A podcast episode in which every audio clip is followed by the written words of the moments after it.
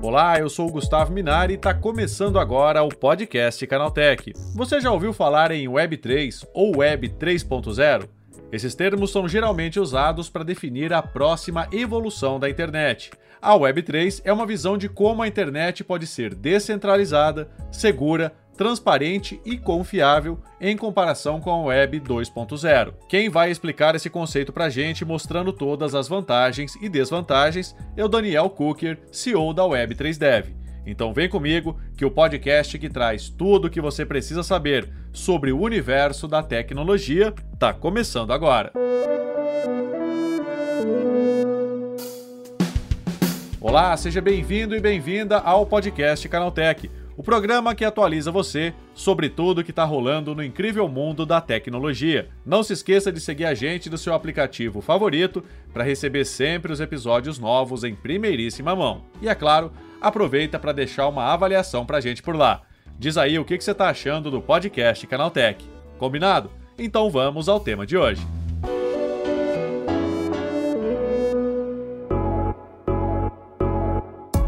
A Web3 é baseada em tecnologias como blockchain, criptografia, contratos inteligentes e tokens que permitem a criação de aplicativos e serviços descentralizados que não dependem de intermediários. A Web3 também é conhecida como Web Peer-to-Peer, porque seus aplicativos e serviços permitem a interação direta entre os usuários. Quem conta pra gente como a próxima geração da internet vai funcionar é o Daniel Cooker, CEO da Web3Dev. Daniel, qual que é a diferença entre a Web 3.0 e a Web 2.0? Vamos lá. A Web 3 ela é um conjunto de várias tecnologias que surgiram né, nos últimos 10 anos, é, principalmente as tecnologias de blockchain, que nasceram com a, a, criação do Bitcoin, que foi a primeira, o primeiro exemplo né, de aplicação real de, de blockchain como uma moeda descentralizada. Então, essas tecnologias, assim como inteligência artificial, também é uma nova tecnologia que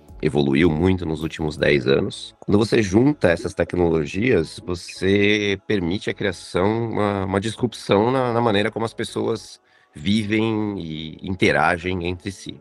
Então, acaba que sendo também uma mudança cultural. Né? Na medida em que a tecnologia permite coisas que antigamente não eram possíveis, você vai mudar o comportamento das pessoas. Então, uma coisa que é, essas tecnologias estão é, permitindo, né, uma das principais coisas que a, que a blockchain permite é a descentralização da informação. A informação na Web 2, a Web 2 ela era uma evolução da Web 1 que permitiu com que as pessoas passassem a conseguir participar da criação da internet. Porque até a Web 1, as pessoas não criavam o conteúdo que a informação que estava disponível na, na, internet. Ela era um tipo um read only, né? Você simplesmente lia ali o que o que estava disponível e era obrigado a consumir. Então você era um consumidor de informação. Na Web 2, as pessoas passaram a ser publicadoras, né? Então, qualquer um consegue criar um vídeo no YouTube, qualquer um consegue criar um artigo, né?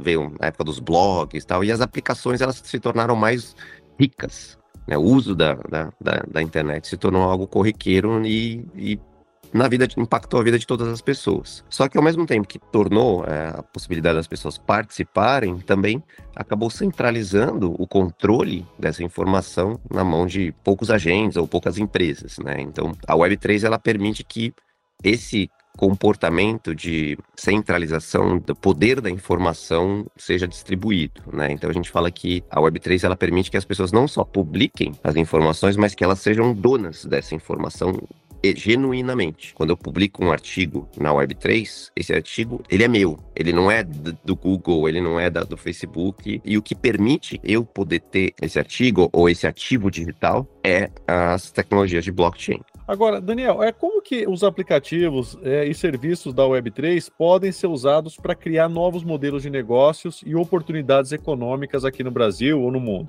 Ah, uma outra coisa que eu vou, eu vou responder essa pergunta dando um último pitaco na, na resposta da pergunta anterior, que é a existência de comunidades como um motor de, de inovação. Então, até a Web 2, existiam comunidades. Só que essas comunidades, elas eram meio que, como se faz assim, elas eram o valor que essas comunidades é, gerava era capturado por essas empresas. Né? Então, vou dar um exemplo. Você é um criador de, de, de, de vídeos e aí você publica seu vídeo no YouTube. Quando você faz isso, o YouTube ele fica com 45% da sua receita.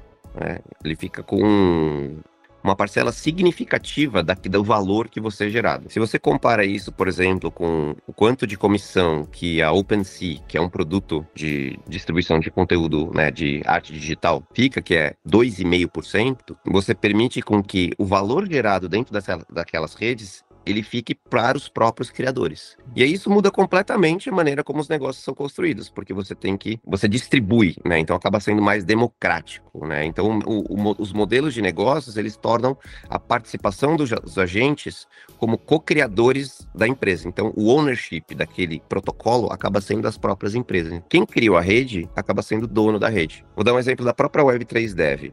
A gente é uma comunidade de desenvolvedores. Então, a gente está desenvolvendo um sistema de pagamentos onde os desenvolvedores que receberem né, o seu salário pela Web3 Dev, a empresa paga uma, uma taxa de, de transação, como qualquer meio de pagamento, né, na hora que ela recebe, na hora que ela paga aquele salário, né, uma taxa de 2%. A diferença que vai existir é que o desenvolvedor vai ser dono dessa empresa que está sendo criada que vai receber esses 2%. Então, o valor capturado é pelo próprio usuário. Não vai vir para mim, não vai vir para né, o bolso de um, de um banqueiro, de, um, de uma pessoa que está fora da rede e que não está gerando valor na rede. Então, o desenvolvedor ele cria valor, ele faz curso, ele, ele trabalha ali, desenvolvedor, se desenvolve, é, faz um monte de coisa ali dentro daquela comunidade e, ao mesmo tempo, ele ganha, porque quando essa rede cresce, ele vira dono dessa rede com poder de voto, com poder de, se ele quiser, eventualmente vender a participação dele, né? né? E essa é uma outra característica da Web3, a possibilidade de você tokenizar essa posse, né? Então, é, ele consegue vender no mercado aberto e é, capitalizar, ou sei lá, e liquidar, vamos dizer assim, a posição dele de uma maneira muito fluida, muito fácil, e partir para um outro negócio ou partir para construir uma outra comunidade. Então, são alguns exemplos, né, de como isso muda completamente a dinâmica, porque antes você era usuário do YouTube, mas se o YouTube ganhar dinheiro ou não ganhar dinheiro, para você não vai fazer a menor diferença, né? No, no caso de Web3, não. Tudo que é construído, os próprios usuários ganham. Então, existe muito incentivo para as pessoas fazerem, principalmente no começo, onde o valor ainda é pequeno, com possibilidade de ganhos futuros muito grandes. Agora, Daniel, é, a, a Web3, ela pode ajudar a resolver problemas de censura e controle de informações também?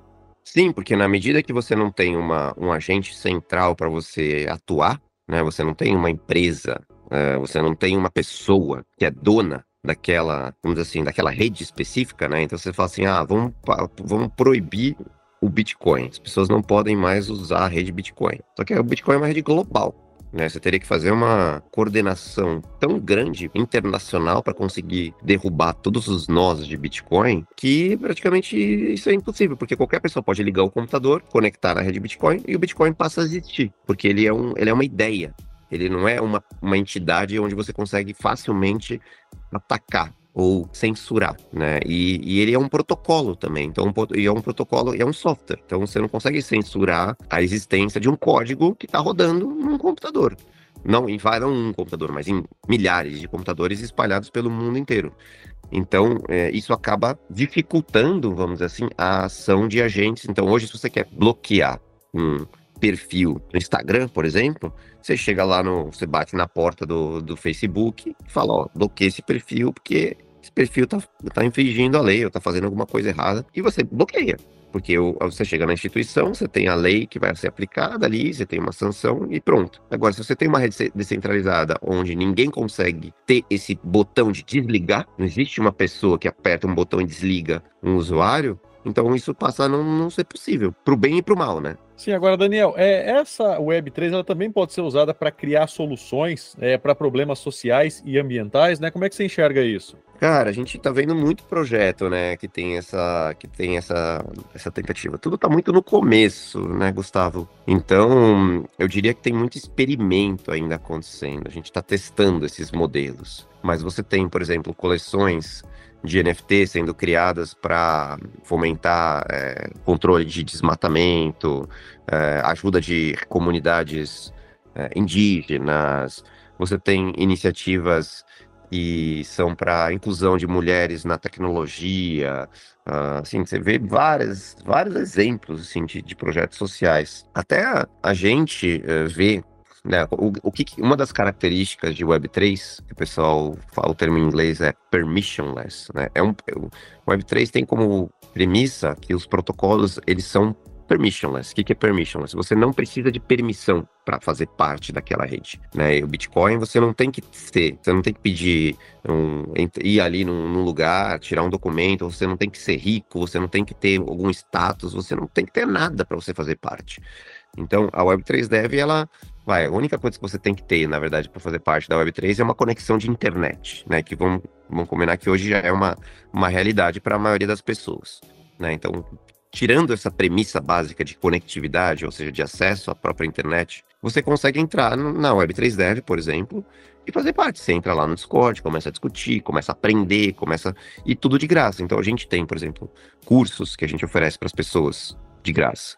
A gente não só oferece um curso de graça, mas a gente paga para as pessoas aprenderem. Por que, que a gente faz isso? E como que a gente faz isso? Como isso é possível? Eu pagar para você aprender alguma coisa. A gente tem muitos protocolos, muitas redes, muitas blockchains que têm interesse que o ecossistema cresça.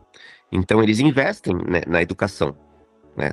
Essas, essas empresas estão capitalizadas e elas têm recursos para investir em educação da população. Então, elas pagam a gente e falam assim: ó, oh, eu quero que você crie 30 vídeos no YouTube sobre Solana por exemplo. Então a gente chega, coordena uma comunidade, chega para o desenvolvedor e fala assim: você sabe Solana? Não. Quer aprender? Quero. Tá bom, então estuda aí. Se você estudar, fizer um vídeo, ou um mini curso, ou um tutorial, eu te pago 300 reais. E a pessoa vai estudar, aprende, publica um conteúdo que é útil para ela e para o resto da comunidade, e aí ela ainda ganha. É, então eu consigo mudar a realidade de um jovem ali que está sem, sem emprego, que, tá, que, que, é entusiasta de tecnologia, mas não sabe muito por onde começar. Pô, ele começa a estudar ali, estuda uma coisinha, ele aprende uma coisa, aí ganha um dinheirinho, aí ele consegue comprar um, melhorar o, o equipamento dele, consegue. Então você vai dando oportunidades na medida em que você tem essas, essas iniciativas de, de fomentar o, o, o espaço. Né? Então, e por ser totalmente inclusivo, né?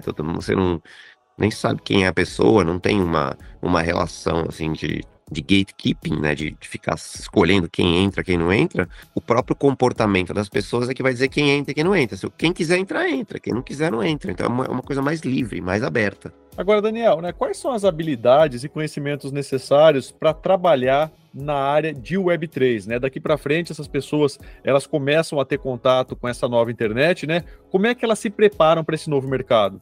Olha, hoje existem várias uh, iniciativas educacionais né, que estão surgindo, né, e a própria Web3 Dev é uma delas. Né? A gente, na verdade, quando a gente criou a, a comunidade, a gente realmente enxergou que existia um gap, né, de principalmente no Brasil, né, que a gente começou no Brasil, embora existe, esse gap exista em outros lugares, um gap de informação, né, de acesso à informação. E como a própria ethos da, da Web3 é acesso, é permissionless, vamos criar uma comunidade onde a gente publica artigos, traduz artigos. A gente tem mais quase mil artigos traduzidos técnicos né, no nosso blog. A gente criou um canal no YouTube, a gente começou a publicar vídeo, é, a gente começou a oferecer bootcamps, é, workshops, hackathons, como iniciativas. Né, aí, no caso, estou falando mais assim para desenvolvedores, porque o o conteúdo sobre Web3, vamos dizer assim, mais básico, iniciante, para as pessoas que não são da área de tecnologia, ele já existia até um certo nível. Então, existem vários livros, uh, existem várias uh,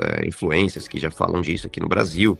Tem muitas comunidades, a própria uh, Bankless, por exemplo, a Cora, a Ividal, então tem muitas tem muitos grupos de, de comunidades que estão ali provendo né alguma forma educacional das pessoas de onboard né de fazer as pessoas entrarem na, no mundo Web3 aí você pega as próprias empresas né a Binance ou a, as, as exchanges né que são vamos dizer assim meio que uma porta de entrada também porque você para você entrar no mundo Web3 né, principalmente na parte de, de, tokens, assim, você vai precisar em algum momento comprar um Ethereum, comprar uma TIC para você poder operar, vamos dizer assim, nessa, nessa rede.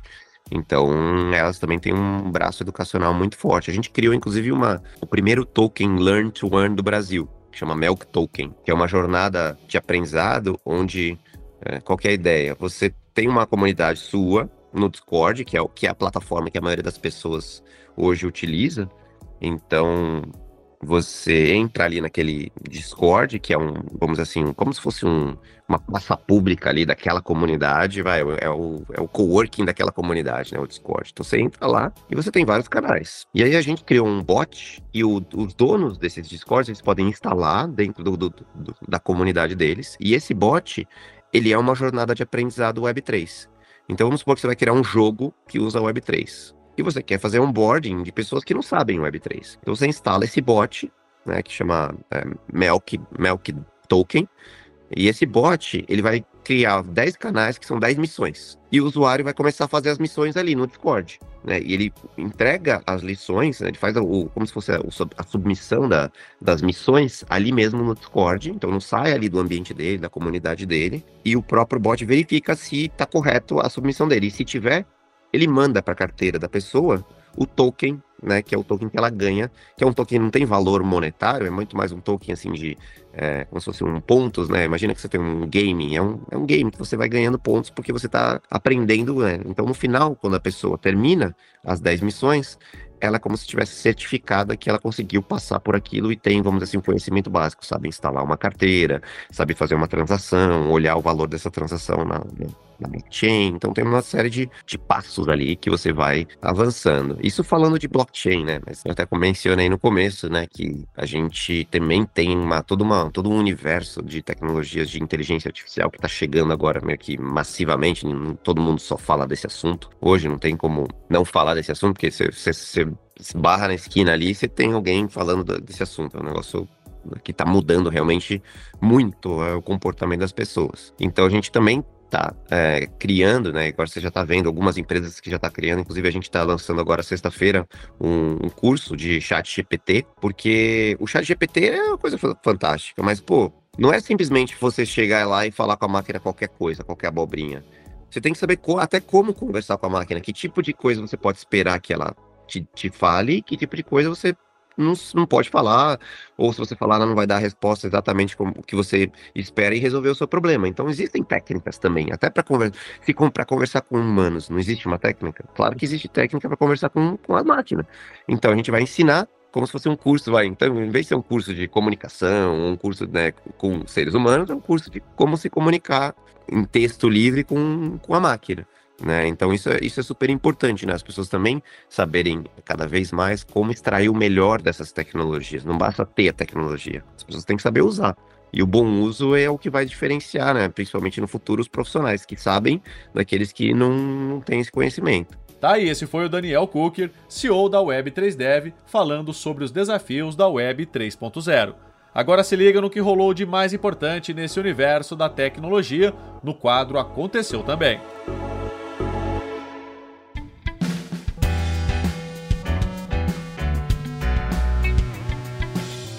Chegou a hora de ficar antenado nos principais assuntos do dia para quem curte inovação e tecnologia. O Chat GPT deve custar mais de 700 mil dólares, cerca de 3 milhões e meio de reais diariamente para funcionar, apontou o analista-chefe da empresa de pesquisa de semicondutores Semianálises, Dylan Patel. O chatbot conversacional da OpenAI requer uma quantidade absurda de desempenho computacional para atender a demanda de usuários do mundo todo e a Microsoft quer reduzir esse custo. Para tornar a atividade do modelo mais barata, a Microsoft desenvolve um hardware específico para o processamento de dados com inteligência artificial. Essa seria a função do Athena, um chip otimizado para IA, supostamente em desenvolvimento desde 2019, ano em que a empresa fechou um acordo de 1 bilhão de dólares com a OpenAI. Propagandas fraudulentas no Google estão sendo usadas como isca para contaminar computadores com o ransomware Bumblebee. O malware se espalha a partir de páginas falsas promovendo aplicações populares, como Zoom, ChatGPT, Cisco NConnect e Citrix Workspace, com os anúncios aparecendo em destaque nas buscas relacionadas a tais soluções. A ideia, como sempre, é garantir que os domínios falsos apareçam à frente nas pesquisas, até mesmo das páginas legítimas, enquanto o ransomware se espalha ao lado de uma versão legítima dos softwares. A distribuição de selos verificados no Twitter virou uma grande confusão.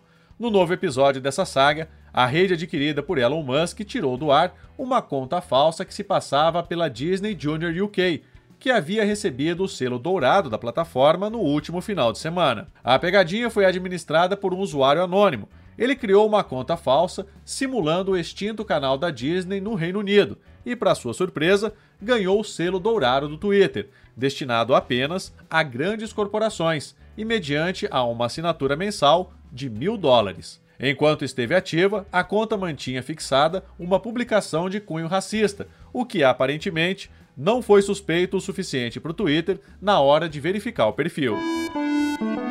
O WhatsApp finalmente permite usar a mesma conta do mensageiro em até quatro celulares.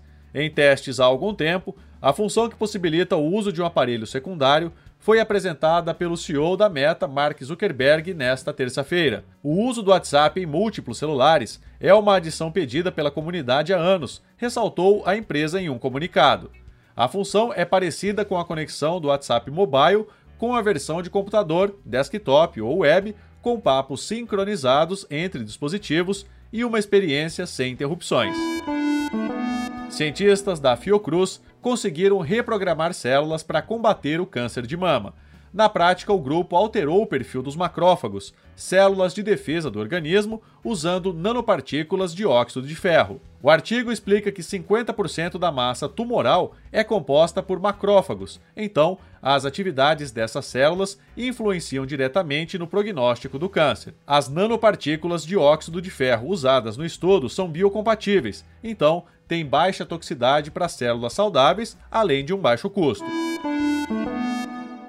Tá aí, com essas notícias, o nosso podcast Canaltech de hoje vai chegando ao fim. Lembre-se de seguir a gente e deixar uma avaliação no seu aplicativo de podcast favorito. É sempre bom lembrar que os dias de publicação do programa são de terça a sábado, com um episódio novo às 7 da manhã para acompanhar o seu café. E olha só que notícia boa: o podcast Canaltech está na fase de seleção do prêmio IBEST desse ano. Para votar na gente é muito simples. É só acessar o site app.premibest.com entrar na categoria podcast, encontrar o podcast Canaltech, clicar no coração e pronto. Você pode dar um voto positivo por dia em cada categoria. Então corre lá e vote no podcast Canaltech. Lembrando que aos domingos tem também o Vale Play, o podcast de entretenimento no Canaltech. Esse episódio foi roteirizado e apresentado por mim, Gustavo Minari, e a edição foi da Julie Cruz. O programa também contou com reportagens de Igor Almenara, Felipe Demartini, Guilherme Haas e Natan Vieira. A revisão de áudio é da dupla Mari Capetinga e Gabriel Rime, com trilha sonora de Guilherme Zomer, e a capa desse programa foi feita pelo Eric Teixeira. Agora o nosso podcast vai ficando por aqui. A gente volta amanhã com mais notícias do universo da tecnologia para você começar bem o seu dia. Até lá. Tchau, tchau.